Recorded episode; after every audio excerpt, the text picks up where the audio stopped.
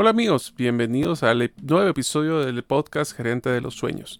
En este episodio concluimos la serie de familias empresarias con Rodolfo Páez de Fidelius. En los episodios anteriores hablamos de las características de las familias empresarias, así como los riesgos que viven en su día a día. En este episodio finalizaremos con los consejos vitales que podemos brindarle a estas familias empresarias para que puedan ser exitosas. Hablaremos también, por ejemplo, de la relación entre los líderes de la empresa, que usualmente son los padres, y cómo pueden prepararse para incluir a las siguientes generaciones sin romper las relaciones personales. Esperamos que sea mucho valor este episodio.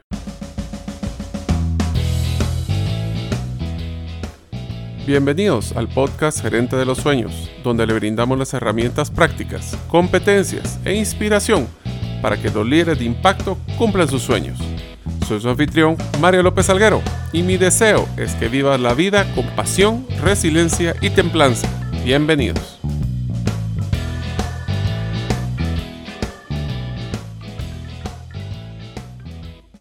Hola amigos, bienvenido al episodio número 38 del podcast Gerente de los Sueños. Mi nombre es Mario López Salguero y soy considerado un enneagrama número 7, el entusiasta. Dicen mis, que mis superpoderes, de acuerdo a los estudios, son el optimismo, creatividad y altos niveles de energía. Mi modelo de comunicación, como no se sorprenderán, es a través de historias o storytelling. Yo los invito a que investiguen en Internet qué diagramas son, así aprenden un poco más de su tipo de personalidad. Deseo agradecerte que nos escuches el día de hoy.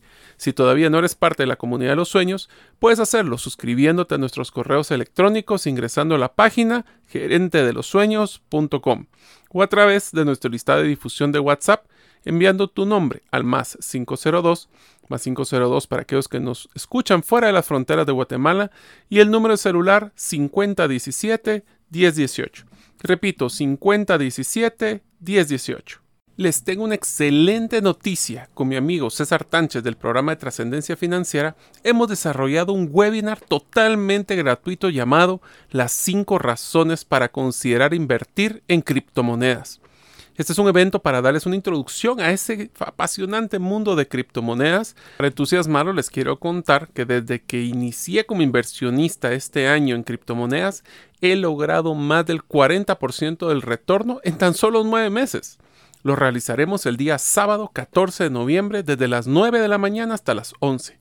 Si deseas recibir la información de cómo lograr inscribirte en este webinar, solo debes de enviarme tu solicitud con tu nombre al WhatsApp más 502 50 17 10 18.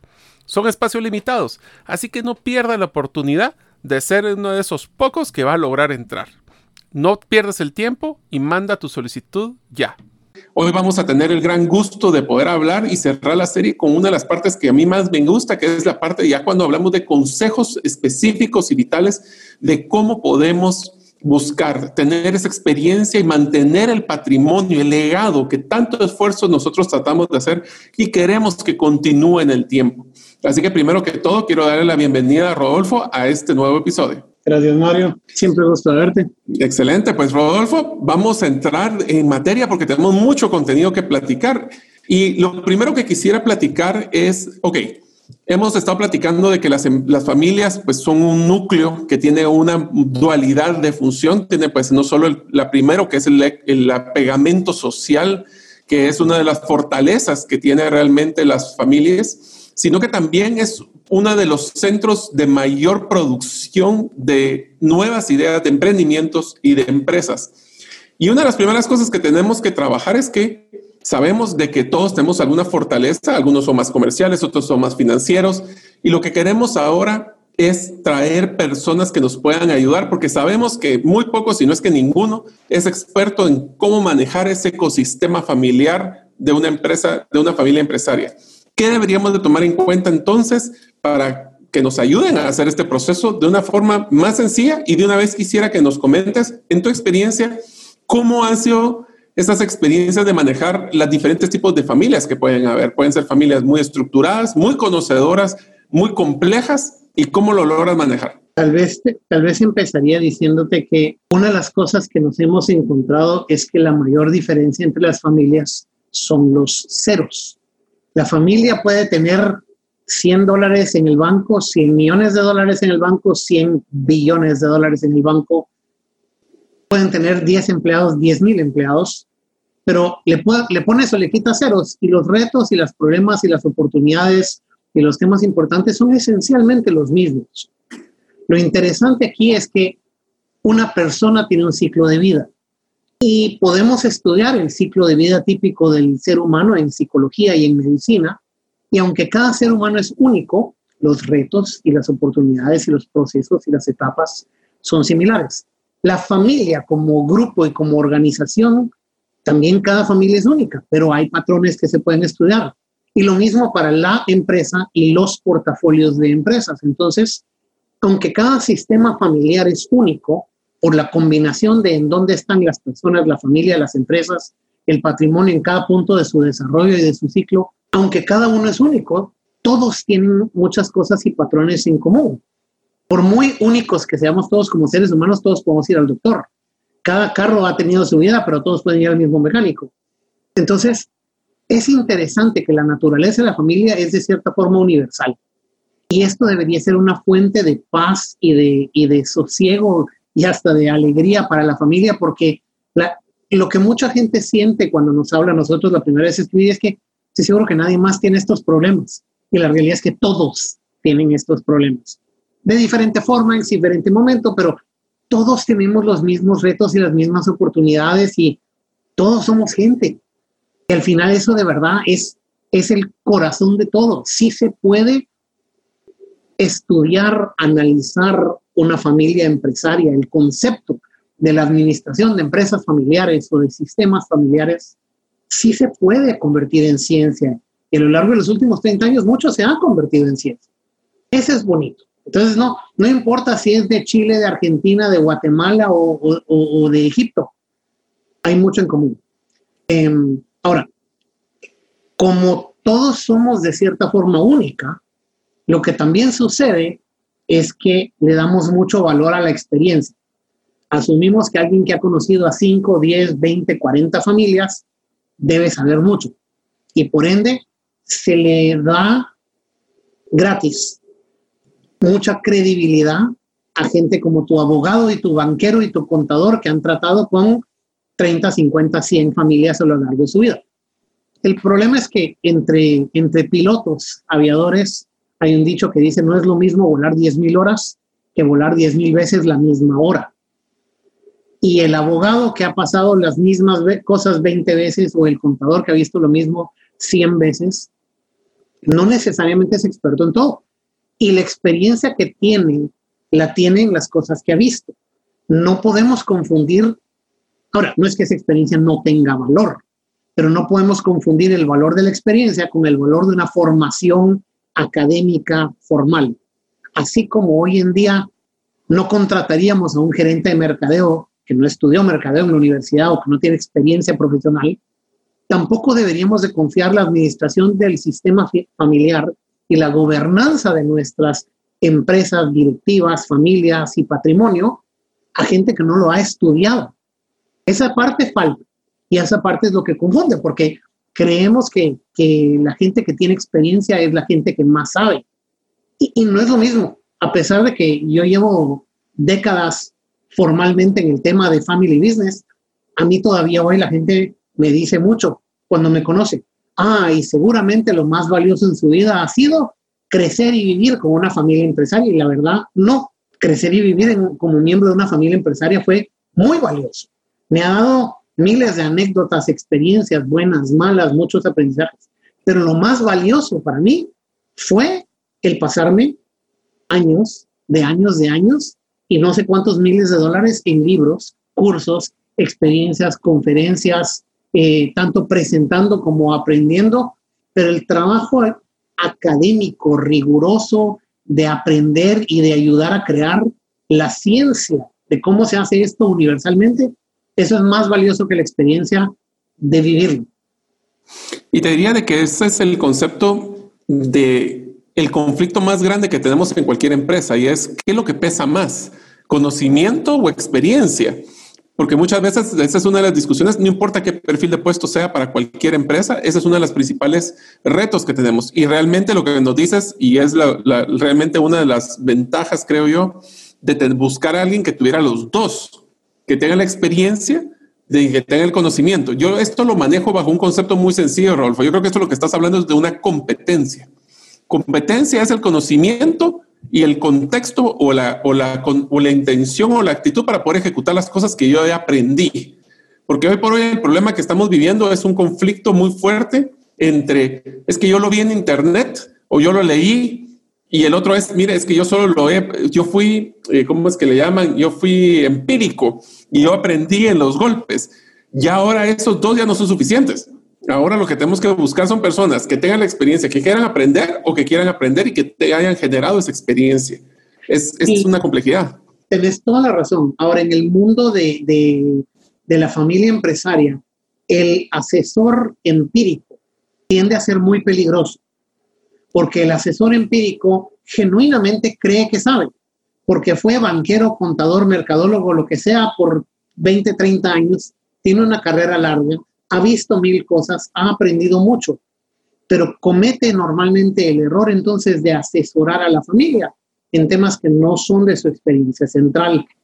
Y tú lo has visto y toda la gente que nos está oyendo ha oído de alguien que se sienta con su abogado a preguntarle por consejo de cómo hacer que sus hijos puedan manejar la empresa bien juntos cuando él o ella ya no esté.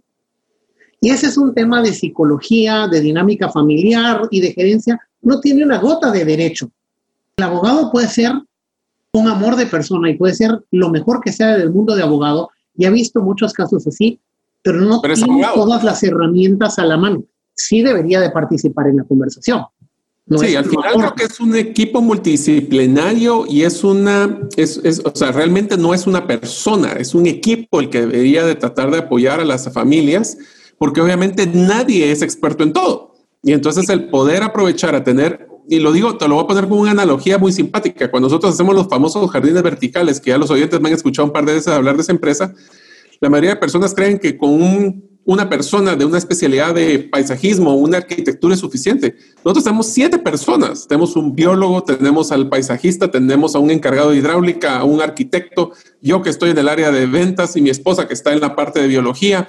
O sea, poder armarlo no es, y eso te lo digo porque me, me recordó muchísimo cuando hablamos de casos de éxito de varias multinacionales, que cuando les preguntábamos, ¿y cuál es el éxito que has tenido? No pueden decir una cosa, sino que es una mezcla de factores que se integraron para poder dar una solución diferente.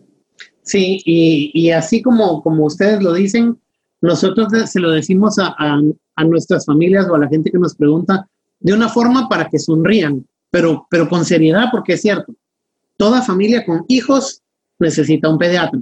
Ya, ya pasamos la etapa de la civilización donde, mira, el niño tiene puntos blancos en la garganta, ¿qué hierba le podremos meter? De la misma forma, toda familia que trabaja junta, que tiene negocios juntos, que tiene inversiones juntos, toda familia necesita un equipo multidisciplinario, incluyendo por lo menos un experto en la gobernanza de sistemas familiares. Así es, todos. No, no pensarías en hacer negocios con tu familia sin tener un buen abogado, un buen banco, un buen contador. No deberías de pensar en hacerlo sin alguien que no sea experto en sistemas familiares también pero genuinamente experto. Hay que saber lo que uno no sabe. Sí, sí, porque lo que no sabes es que le va a pasar factura a uno.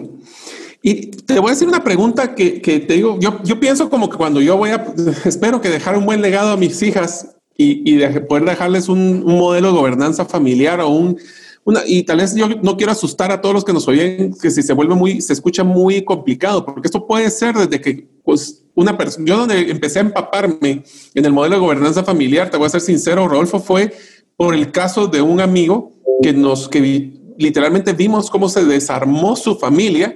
El papá tenía una finca, le heredó a sus dos hijas, una sí la operó, la otra no, y después tuvieron un conflicto porque dejó 50-50. Al punto que una de las hijas demandó a la otra, se fue a la cárcel y lo que era un patrimonio que queríamos trabajar toda nuestra vida para dejarle un bienestar a nuestros hijos, lo que dejamos fue el problema que desarmó la familia. Y entonces, para todos ustedes que nos están escuchando, eh, aunque hablemos de temas de muy amplitud y puede hablar de gobernanza, puede ser tan sencillo, y eso me encantó en uno de los episodios anteriores que hablamos con Rodolfo, puede ser tan sencillo como agarrar un cuaderno y decir, bueno, nos vamos a poner de acuerdo en cómo vamos a hacer la repartida de, de, dividendos, o como si va a entrar un hermano, ¿cómo debería ser? Nos ponemos de acuerdo, lo firmamos, y ese es un básico, básico, básico de gobernanza. Obviamente, entre más compleja tu empresa, más vas a necesitar otro tipo de experiencia. Pero estás haciendo un punto que es más importante de lo que parece. Y es que las realidades aquí en general son simples.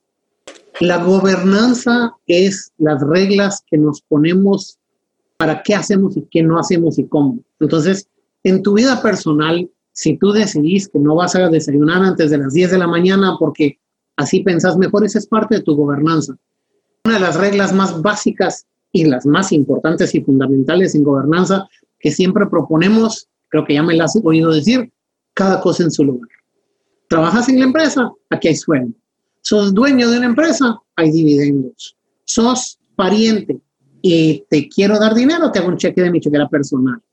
Cada cosa en su lugar. Eso es gobernanza.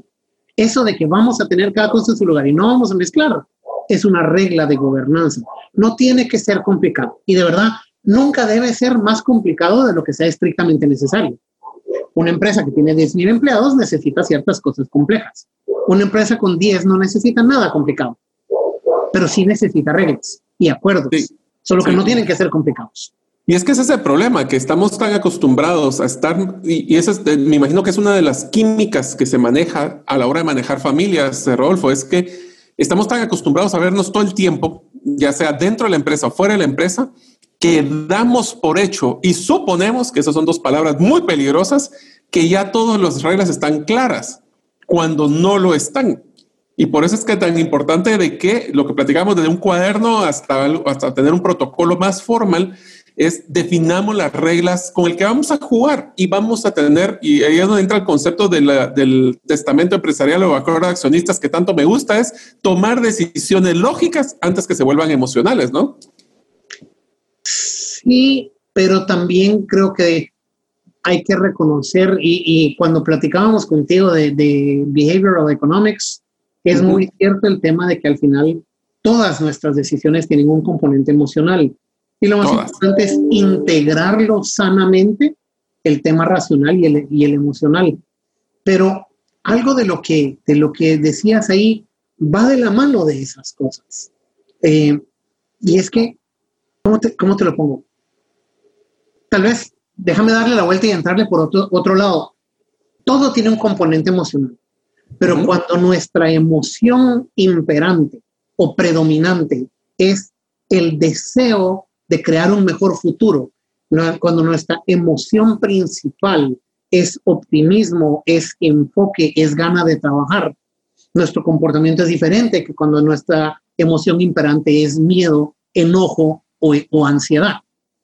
Entonces, sí hay que plantear las cosas, hay que aprovechar los mejores, los mejores momentos para hacer algo donde tanto nuestro lado lógico como nuestro lado emocional colabora. Hay un viejo dicho, creo que es budista, eh, que dice que el mejor momento para sembrar un árbol fue hace 20 años. El segundo mejor momento es hoy. O sea, si no lo habías hecho antes, hagámoslo de una vez. Pero no esperemos al, momento en que necesitamos sombra para pensar en sembrar árboles. Y eso aplica mucho, porque si yo te lo digo en, mi propio lenguaje, lo que tú estás diciendo es tomemos lo lógico antes de que se vuelva emocional. Yo te diría, tratemos de planear con una emoción y un pensamiento positivo antes de que alguna emergencia nos obligue a tomar decisiones ante un marco emocional complicado y negativo. Afuera de la puerta del intensivo no es el momento para estar preguntando cómo un hermano que tiene una crisis va a pagar la cuenta del hospital y si puede vender las acciones de, su, de, la, empresa familiar para, para resolver esta crisis. Cuando alguien tenía un negocio personal que quebró y tiene un problema encima bárbaro, tampoco es el momento para ver cuál será la forma en que alguien puede vender o, o, de alguna forma apalancar sus acciones del, del patrimonio familiar. Porque lo que sucede es que las familias, por ejemplo, tienen una serie de comportamientos constructivos buenos y sanos, como por ejemplo, no llenarse de dividendos y no llenarse la bolsa, sino reinvertir en sus empresas para crecimiento, para capacitar a los empleados y todo lo demás. Entonces la realidad es que si tú, tú sos miembro de una familia empresaria, por eso viene el viejo dicho, rico en papel, pero no en cash. Si tú tienes un problema y necesitas efectivo, nadie de tu familia tiene efectivo tampoco, porque la familia tiende a reinvertir. Entonces nadie está nadando en dinero. Todo está metido en las empresas o en algún lado y está comprometido. Y casi que hay una cultura de que, ay, no, ¿cómo hacer eso? Sacar plata. O sea, no, yo no soy así. Nosotros reinvertimos, pero a veces necesitas. Entonces, si vas a hablar de, un plan de, de, liquidez de emergencia, háblalo cuando no hay crisis, por favor. Sembra el árbol antes. Nosotros siempre decimos, todo es 100 veces más fácil y da mejor resultado si se hace antes de que sea necesario. Y es lo mismo que tú estás diciendo. Yo lo único que te cambiaría es que la emoción nunca se va. Lo que hay que ver es hacer las cosas en el mejor marco emocional posible. Tal vez entonces voy a repetir, la expresión debería ser, eh, hagamos, tomemos decisiones lógicas antes que se vuelvan más emocionales. Sí, o tomémoslas tranquilos antes de que sea de, de, en vez de bajo ansiedad. Pero sí, tenés razón.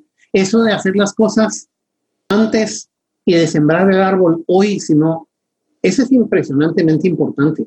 Eh, sí.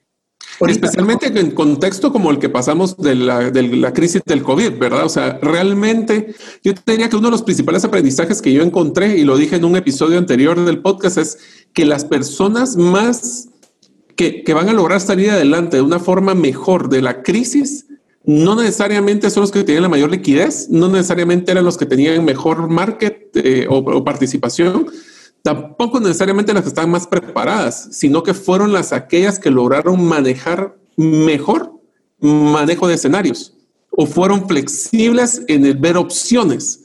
Porque cuando no están escritas las reglas del juego, todo tu portafolio de estrategias, herramientas, puede o no serte útil. Y por eso es que lo que estamos hablando hoy es tan importante y por eso es que le dedicamos una serie completa, es porque la mayoría de las empresas de, de, todos nuestros lugares donde estamos escuchando este podcast son familiares, pero el tema de familia o de, de, familia empresaria es uno de los temas que menos se discuten entre las familias. Ahora, te quisiera hacer una pregunta, Rodolfo, porque aquí es, es un tema que a mí siempre me ha entrado la duda y es, ok, necesito contratar a, a un asesor voy a hacerlo puntual para no irnos tan amplio como un integral, pero hablemos de un asesor de, eh, de inversión. Necesito que alguien me ayude a ver cómo invierto mis, mi, mi dinero.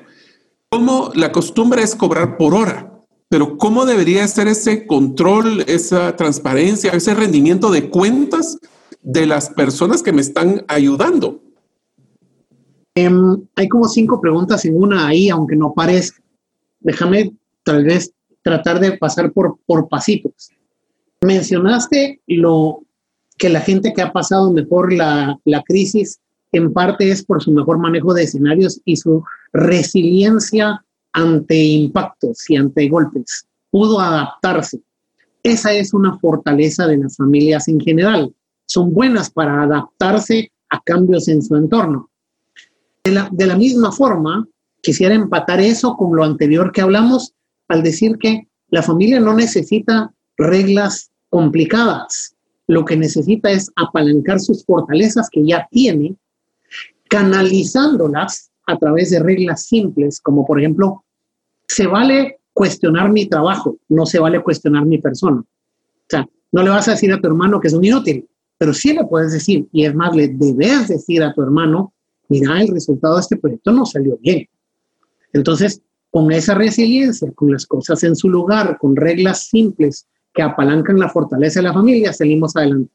Te agrego una más del lado familiar. Y luego cierro regresando a tu pregunta de, de la asesoría en, en patrimonio. Y es que esta última cosa es que es súper importante establecer ciertas reglas y establecer la costumbre de aprender a hablar temas difíciles. Todos nos vamos a morir. Hay que aprender a hablar de la muerte, porque nadie sabe cuándo. Todos podemos tener un accidente y estar incapacitados por mucho tiempo, ese es importante. Eh, todos podemos tener una crisis financiera, todo es importante. A todos nos va a salir mal proyectos, iniciativas, todos vamos a tener fracasos. Y es más, toda familia, todo padre, hijo, todo hermano, eh, todos vamos a tener conflictos. ¿Cómo hablamos de... Para cada familia la regla es diferente, eh, pero ¿cómo hablamos de temas difíciles? Es importantísimo definirlo, porque hay las familias que de verdad paran teniendo problemas son las familias que no pueden hablar de temas difíciles. Entonces, las cosas se esconden, se tapan, se tratan eh, con triangulaciones, eh, paran, paran pareciendo telenovela. Es súper importante. He vivido varias. Y, mucho de eso lo puedes rastrear a esta gente no puede hablar cómodamente de temas incómodos. Ahora, tu pregunta viene a temas financiero y patrimonial. Uno de los temas más incómodos para una familia exitosa, no importa si su éxito ha sido 10 empleados o 10 mil, es que en general llegaron a donde llegaron peleando duro, sacrificando, aprendiendo, eh, trabajando 16 horas al día, 7 días a la semana. Y saben que saben de su tema, pero, pero muchas veces el mundo no les ha dado crédito. Entonces, puede haber crecido en supermercados, en construcción, en fincas, en, en lo que tú querrás, pero saben de su negocio y han llegado a ser expertos en lo que son. Pero toda Latinoamérica tiene lo que los índices culturales de Hofstede llamaban eh, distancia de poder, donde la gente que tiene mucho poder y la gente que tiene poco poder están muy separados y donde le es muy difícil a una persona que tiene poco poder cuestionar al que tiene mucho poder. En unos momentos continuaremos con la segunda parte del episodio del podcast Gerente de los Sueños. En la serie anterior del libro Indistraíble escrito por Nir Eyal, hablamos de muchas estrategias para poder enfocarnos en lo que es relevante para nuestra vida evitando distracciones. Algunas recomendaciones que más me gustaron, por ejemplo, fue para recibir menos correos electrónicos, debes enviar menos correos electrónicos. Planifica colocar un horario de envío de correos para que así no te encuentres todo el día contestando correos y alores así enfocarte en los temas que son relevantes de tu día.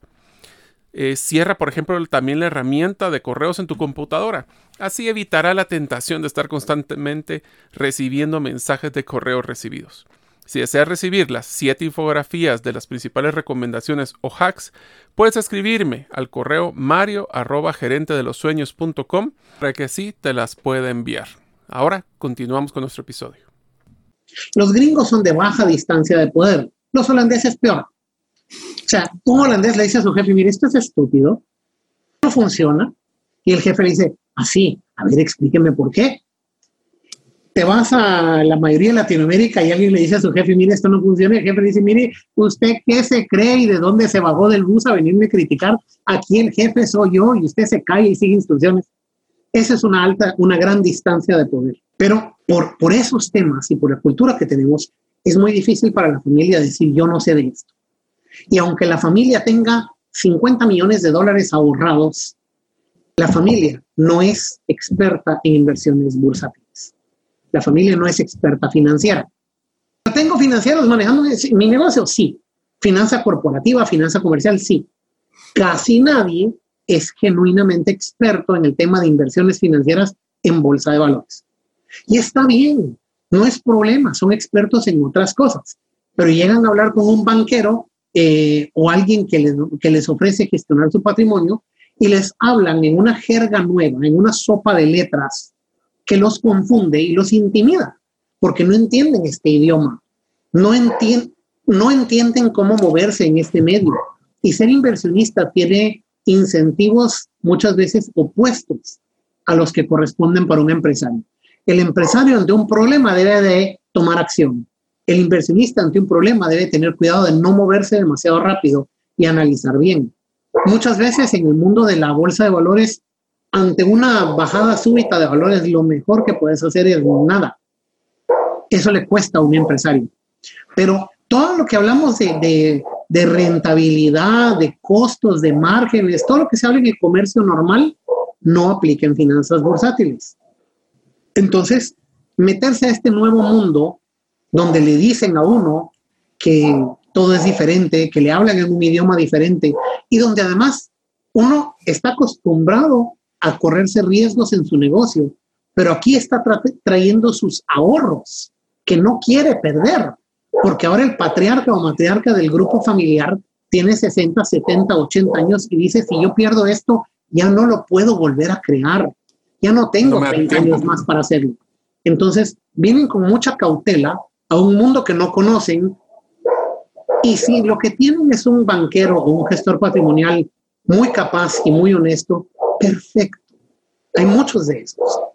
Pero también hay muchos que no son tan honestos o no son tan capaces o son unos perfectos desgraciados, porque en toda industria hay ladrones e inútiles. Y el problema es que si tú no sabes de este mundo, tú no puedes diferenciar, por muy inteligente que seas y por muy experto que seas en otros campos, entre el honesto capaz y el ladrón mentiroso. Entonces, en el tema de la, de la gestión patrimonial, o sos experto en el tema, o, o conseguite un experto en el tema que te ayude a escoger tu equipo de asesores. ¿Me explico? Sí, sí para poder tener esos balances, porque vos no sabes cómo, por ejemplo, si te metes un tema de, de inversión y te dicen te voy a dar un 10% de retorno, yo personalmente no sé si eso es bueno, regular, malo, que no tengo el contexto y sí necesito tener ese contexto para saberlo, pues, porque si no me van a llegar a decir un montón de cosas bonitas. Y yo sí he visto mucho esa tendencia, fíjate, Rodolfo, cuando hablan no solo a nivel familiar, sino empresarial, cuando eres el dueño de una empresa y llega alguien en el tema de financiero, en el tema de inversión o en el tema inclusive de resguardo de, de tu patrimonio con fideicomiso o cosas parecidas donde te llegan con una terminología que primero decís vos no, no, entendí y, si, y me da pena preguntar, porque siento que me va a decir que no, que debería de saberlo para, esta, mi, para mi edad o para mi nivel de complejidad de la empresa, ¿no? Y esa pena es la que no hay que tener, esa pena te sale carísima. Y a veces hay gente que te habla en sopa de letras precisamente para que tengas pena y no preguntes. O pantallarlo, que dice que cree que sabe mucho. Ajá. Te, doy un caso curioso, eh, pero esto es para ilustrar. Dijiste alguien ofrece 10% de retorno. Ese retorno es bueno o malo, depende del año. Pero además es bueno o malo dependiendo de contra quién te estás comparando. Tú sos un inversionista con poco apetito de riesgo que está generando grandes ganancias en su negocio y quiere que esta parte financiera esté invertida de una forma muy cautelosa. O tú sos una persona que, que dice, mire, ya mi negocio está bien, mis inversiones están bien, esto es para mis hijos y para mis nietos, ese capital va a estar invertido 50 años. Si sube o baja un año o dos, no me importa. Lo que me importa es qué va a pasar en 20 o 30. Entonces, eh, tus parámetros de inversión son diferentes.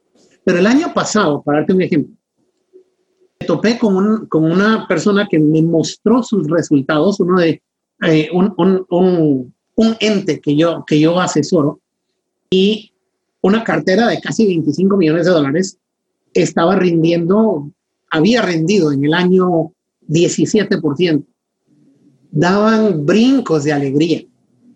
Wow. Porque la gente, mucha gente sabe o ha oído que a lo largo de los últimos 70 años, el promedio ponderado de retorno en la bolsa es como 7%. Pues sí, pero hay años en que baja 20, y en ese año si tú perdiste 5, alégrate. Date por dichoso. Resulta que el año, el, el año pasado la bolsa de valores del lado corporativo, o sea, lo que es acciones de empresas, subió 32. Entonces 17 es mediocre para ese portafolio. Y cuando yo les dije, mucho, a mí no me parece. No, perdón, perdón, te di el número incorrecto. Tenían 10 de retorno. Pero podido clientes, un tercio del resto. Sí, otros clientes como ellos, conservadores, estaban sacando 17, 18, 20.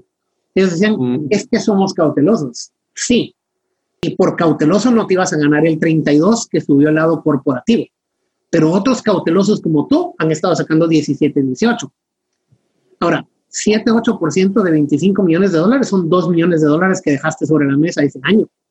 Sí, todo es relativo en ese sentido, ¿verdad? Entonces, sí es importante es importante, primero es importante que tú aprendas o que alguien te eduque, a menos que tú no tengas ningún interés en educarte, lo cual se vale. pero entonces ten cuidado quién escoges de asesor. Segundo, es importante que tus asesores no te estén apantallando, sino que te estén dando buen resultado. Tercero, es súper importante que busques una transparencia real de costos. Mucha gente que dice es que mi banco no me cobra, no es cierto. Le cobran por cada transacción, le cobran un margen de comisión en los bonos, le cobran de diferentes formas, pero le cobran, es un negocio, claro que le cobran. Hay mucha gente que no sabe lo que le cobran. Y uno de, eh, de los casos más eh, sonados que, que vimos el año pasado es que el gestor patrimonial que recomendamos para una familia les ayudó a encontrar 10 millones de dólares de cobros excesivos, donde el banco que tenía custodia de las inversiones había cobrado más de lo que prometieron. La única forma de encontrar esos sobrecobros es poner a alguien a revisar cada compra, cada venta, cada transacción. La familia no lo va a hacer, Mario. Pero puede tener alguien que sí lo haga y miren el esfuerzo que, lo haga. Exactamente. Entonces, sí necesitas esa rendición de cuentas, pero no, no hay que engañarse a sí mismo diciendo, bueno, tengo el portafolio partido entre dos bancos, entonces tengo checks and balances. No es cierto, porque lo que tenés es dos entes independientes que los dos te pueden dar a tol con el dedo. Y si uno te da a tol con el dedo y el otro no, no tenés forma de saber la diferencia. Tenés que montar sistemas igual que en tu negocio tenés auditorías y contabilidad, tenés que montar y exigir, montar o exigir que alguien monte por ti mecanismos de rendición de cuentas y transparencia de verdad. Y mira, yo quisiera que por, por, por temas de, de, cerrar con algo que es bien importante con, con las personas es, tú hablaste del manejo de conversaciones difíciles. Y yo quisiera que me ampliaras el concepto de decir cómo puedo hablar o cómo son qué las recomendaciones que has visto de éxito o de fracaso, de cómo tratar temas difíciles. Porque miren, cuando están las, cuando hay personas de la misma familia trabajando en la empresa, significa que alguien es encargado de algo y ese algo puede ser que le vaya muy bien o muy mal. ¿Cómo me recomendarías poder mantener la paz relativa dentro de las organizaciones pero siempre ese, esa accountability, esa responsabilidad, autorresponsabilidad, y sin tener que después decir, a la, después del fin de semana tengo que volver a ver a mi papá que me acaba de regañar porque me fue mal en mi departamento y ahora lo tengo que ir a almorzar con él el domingo, pues. sí, hay mucha gente que desprecia los avances en las ciencias sociales, como que las ciencias sociales son, son intangibles, amorfas, como que no, como que no hay carne ahí. O sea, quieren finanzas, mercadeo, cosas concretas, donde 10% suma a 3%. Pero la realidad es que eso muchas veces son el secreto del éxito. La respuesta a tu pregunta es gradual y es y empezar poco a poco y es empezar con fácil, es un poquito sembrar el árbol y cuidarlo mientras crece. Hablemos de sembrar el árbol de la capacidad de las conversaciones difíciles. ¿Cómo haces para llegar a poder tener conversaciones muy difíciles con, con, con alta capacidad? Empezás fácil. Cuando un niño empieza, quiere llegar a aprender a caminar, no se levanta a caminar. Primero trata de gatear y se cae. Y se levanta y se cae repetidamente, pero se perdona. La, la generosidad, la compasión contigo mismo y con tu familia puede sonar lo más floppy del mundo, pero sin esto te vas a morir. vas a fracasar. O sea, tenés que tener la compasión de ver que alguien se equivocó y no decirle estúpido o no enojarte y decir cómo puede haber fracasado. Él fracasó o ella fracasó y tú lo harás otro día. La pregunta es si lo hizo de buena fe. Si tú crees que actuó de mala fe, esto es otra canasta de pan. Pero la capacidad de perdonar, la compasión, el decir, wow, fracasaste. Aparte de que todos perdimos dinero, debe ser muy difícil para ti. Hablemos de qué pasó para que aprendamos más a la próxima. ¿Esto fue de verdad metida de pata o fue accidente? ¿Cómo hacemos que la próxima no nos pase? Y así como el niño empieza a gatear y se cae, tú no ves que ningún niño que está aprendiendo a gatear y se cae de cara por 43 vez diga, soy un estúpido, nunca voy a aprender a caminar de plano todos los otros niños ya caminan hace dos meses y yo aquí como imbécil gateando y cayéndome de cara. No, solo se vuelve a levantar y lo vuelve a hacer. Y lo intenta y lo intenta y lo intenta y se perdona y no se maltrata hasta que lo logra. Entonces, igual, empecemos a tener conversaciones un poquito incómodas en momentos en donde estamos en un marco emocional positivo y poco a poco vamos a ir adquiriendo la competencia, por usar tu término ahorita, de hablar cosas difíciles sin pelearnos. Ahora, hay trucos que vale la pena aprender y, aunque esto suene a, a anuncio, que un externo a esa conversación y vas a ver cómo todo el mundo mágicamente se porta 60% más civilizado. A veces hay que tener referee, ¿verdad? Es que no se trata de referee. Solo con, con tener a alguien que no es tu hermano o tu papá o en, en, en, el salón. Que romper la química. Es que la gente no quiere bajar el canasto en público. No se dan el lujo de perder el control, sino quiero matarte, pero te voy a explicar por lo menos así de pero, Por eso es que es tan bueno a veces traer directores externos a las empresas, ¿crees, Rodolfo? Los directores externos son esenciales, esenciales. Hay un estudio muy, muy conocido que te puedo buscar, no, no tengo el URL aquí a la mano, pero donde estudiaron empresas que se cotizan en bolsa, o sea, empresas grandes, porque ahí hay datos uniformes disponibles, no porque solo en esas van. Y es más, hago la salvedad que, que siempre decimos a familias, los formales y profesionales y ordenaditos son los que llegan grandes. No es que los grandes tienen que ordenarse y volverse profesionales y ordenados. O sea, la secuencia es primero ordénate. Pero eh, en este estudio agruparon a empresas bajo el control de una familia, cotizadas en bolsa con accionistas externos, etcétera. Pero las empresas familiares con directores externos y muy abiertas a input del mundo exterior eran las de mejor rentabilidad y mejores resultados por mucho. Imagínate un promedio de 15% anual de, crecimiento. Las empresas no familiares eran la, el grupo de medio, con un 7% de crecimiento promedio anual. Las empresas familiares cerradas, que creen que un externo los va a poner en un problema de, pleito, que no quieren que nadie les venga a decir qué hacer, que creen que se las saben todas, que no quieren lavar sus trapitos al sol, etcétera. Las empresas familiares que por una razón u otra no son abiertas a externos e independientes, tenían una rentabilidad promedio de 2% anual. Sí, ahora, eso te das cuenta de que requiere una madurez de la, de la, de la, no solo de la persona que es el líder de la organización, sino que toda su química familiar.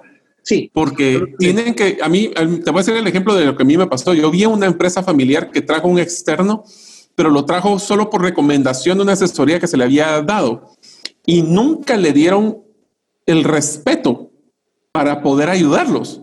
Y fue bien interesante ver cómo después tuvieron que pues, tuvieron una crisis y entonces ya se dieron cuenta que tenían que necesitar ayuda, pero hasta te trae, primero te sirve para no bajar el canasto, como decíamos en la expresión, que es no pelearse. El segundo es que te trae un punto de vista diferente. Tercero es una persona que no está en la empresa, entonces no está contaminada con el día a día. Y es una persona que vas a traer que respeta su, opinión o debería de respetar. Y que tiene experiencia, conocimiento, perspectiva diferente. O sea, que ve los mismos números desde otro punto de vista. Y, solo la interacción de esos dos puntos de vista diferentes tiende a generar mejor resultado. Sí. Yo te diría que me recomendaras una última, que para poder cerrar el último episodio de la serie, que, me, que es el, como el, el cherry on top que dicen.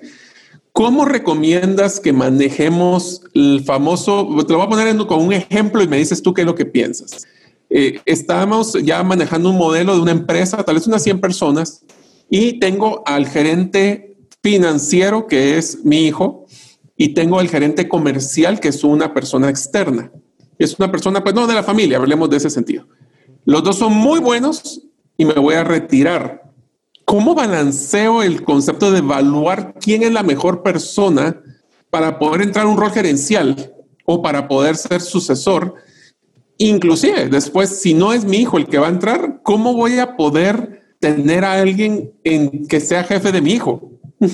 Ese árbol se siembra 20 años antes. Ahí está. Porque desde el principio, o lo antes posible, empiezas a crear una cultura que comunica claramente sus valores. Valores no son cosas bonitas para poner en la pared como honestidad, integridad y no sé qué. Valores, lo que tú valoras es lo que tú todos los días pagas por tener. Tú valoras algo. Entonces, ¿qué valores tiene la empresa? Y, o la familia o el sistema familiar. Hay familias que dicen, en la medida de lo posible, favorecemos a miembros de la familia y eso nos parece bien. Y es válido. Ahora, y no, y no es tan automáticamente negativo como mucha gente asume, porque en esas familias hay una cultura muy rigurosa de preparación y de formación y de obligación y responsabilidad del individuo al colectivo. Entonces, sí, la familia te dará prioridad, pero más te vale estar preparado. Sí, viene, con, viene con estrellita. Pero claro, igual hay familias, y, y, así como hay, hay familias que dicen favoreceremos a la familia, pero entonces la familia de verdad se preparan y son workaholics todos, o por lo menos son familiaholics todos. Hay otras, hay otras familias que dicen, aquí promovemos o colocamos a la persona más apta para el rol en el momento, sea quien sea. Y si esa cultura ha estado siempre clara, que no hay favoritismo para nadie por ninguna razón nunca, ni tu hijo ni el comercial van a estar con expectativas inapropiadas. Y no vas a tener ese pleito. Y lo que vas a hacer es vas a juntar al, que, al, al líder, si es que así quieren, o más típicamente a un grupo de tres o cuatro personas a estudiar el futuro de la empresa. Este es un, un rol que idealmente lo manejaría la junta directiva o el directorio para mucha gente en, Sudamérica. Em, y entonces vamos a decir, ¿qué futuro tiene la empresa? ¿Qué retos va a enfrentar? ¿Qué personalidad necesita? Eh, ¿Qué habilidad? Regresamos al, episodio 1, ¿te recuerdas que decíamos hay que separar el rol de, de, miembro de junta directiva o accionista con el rol de ser un operativo? Son dos cosas muy diferentes. Sí. Eh, y ejemplo muy, muy básico, mi, mi familia, los, la, gran familia Pais, cuando llegó el momento de que ya estaba a punto de jubilarse eh, Carlos Manuel, mi tío, que había hecho una labor legendaria en, el lado retail, y, llegó un momento de definir quién iba a ser su sucesor en el rol del liderazgo estratégico del grupo. Y había un plan, y ese plan se cambió, porque las circunstancias en que estábamos en ese momento eran que en ese momento se necesitaba una capacidad de negociación con externos, porque se estaba hablando de fusiones de empresas. Entonces, en ese momento estaba claro que desde hacía poco tiempo nuestro mundo había cambiado y ya no necesitábamos un excelente líder de un negocio, necesitábamos una excelente persona encargada de una negociación. Se cambió el plan. Claro, uno pasa por momentos complicados, difíciles. Eh, a todos nos costó. Pero todos todavía nos hablamos, todos nos queremos, todos nos vemos en los cumpleaños. No hard feelings. Porque se cambió por las razones correctas. No fue favoritismo a nadie ni en contra de nadie. Fue este momento y el futuro cercano a la empresa nos pide otra cosa de lo que creíamos. Y así ha sido en muchos casos. Entonces, ¿cómo manejas un caso así? Igual. Y tal vez, si, si tú quieres, el, el, el, el concepto que va encima de todos es si tú quieres navegar un velero de América a Europa, no dejas el timón fijo en un rumbo y cada semana vas viendo qué pasa y tienes que hacer cambios de rumbo de 20, 30 grados. Tú estableces desde el principio una cultura, ciertos hábitos, haces las cosas muchas veces cuando todo es fácil para ir construyendo tu competencia cuando las cosas son difíciles. Te rodeas de los externos, ya sean asesores, eh, o, directores o proveedores que te van a ayudar a ser mejor y a crecer y vas haciendo ajustes de rumbo delicados, graduales, poco a poco, iterativamente, igual que, igual que crías a tus hijos. Tú no dejas a tus hijos que hagan lo que quieran por dos años y luego venís con un gran reporte, mira, los últimos dos años has hecho esto mal. No, tú, tú sabes que eso te va a generar resistencia, resentimiento y problemas. Tú hablas con ellos de lo que ellos hicieron bien o mal hoy. Y no solo les hablas de lo que hicieron mal, les hablas de lo que hicieron bien. Hay que reforzar lo bueno reforzar lo bueno y tratar de eliminar lo malo. Entonces, ir, con, ir sembrando cada árbol e ir nutriendo cada árbol, sabiendo que las cosas no se hacen de la noche a la mañana y que el mayor éxito que puede tener la familia empresaria es irse preparando para el futuro con tiempo, cuando todavía no es estrictamente necesario. Y ese es, en efecto, una de las grandes ventajas estratégicas de la familia empresaria versus la empresa no familiar.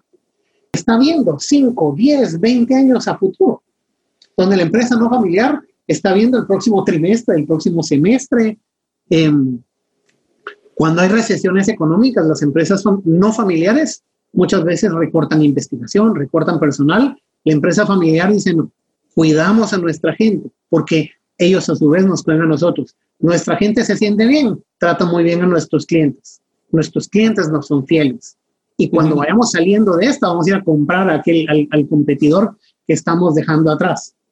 Entonces, el, um, ese, tema, ese tema es parte de lo que para el podcast y para tu gente es súper importante. El, pues, el, el te diría, Rodolfo, de que... Cosa es un árbol.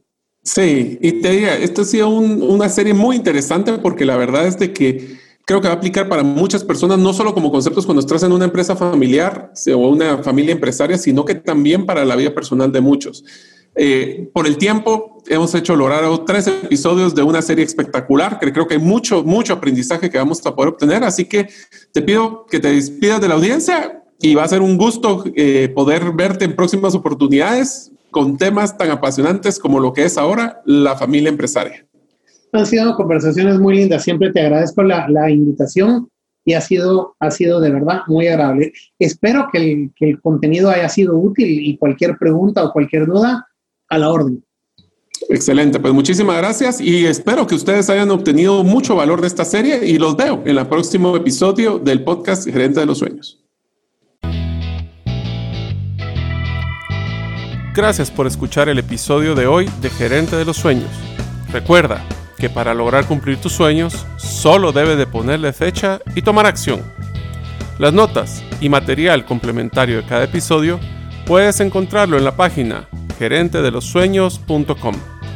La música que han escuchado es Feeling Good de Kevin MacLeod y pueden encontrarla en incompetech.com. Hasta la próxima y que sigamos haciendo nuestros sueños una realidad.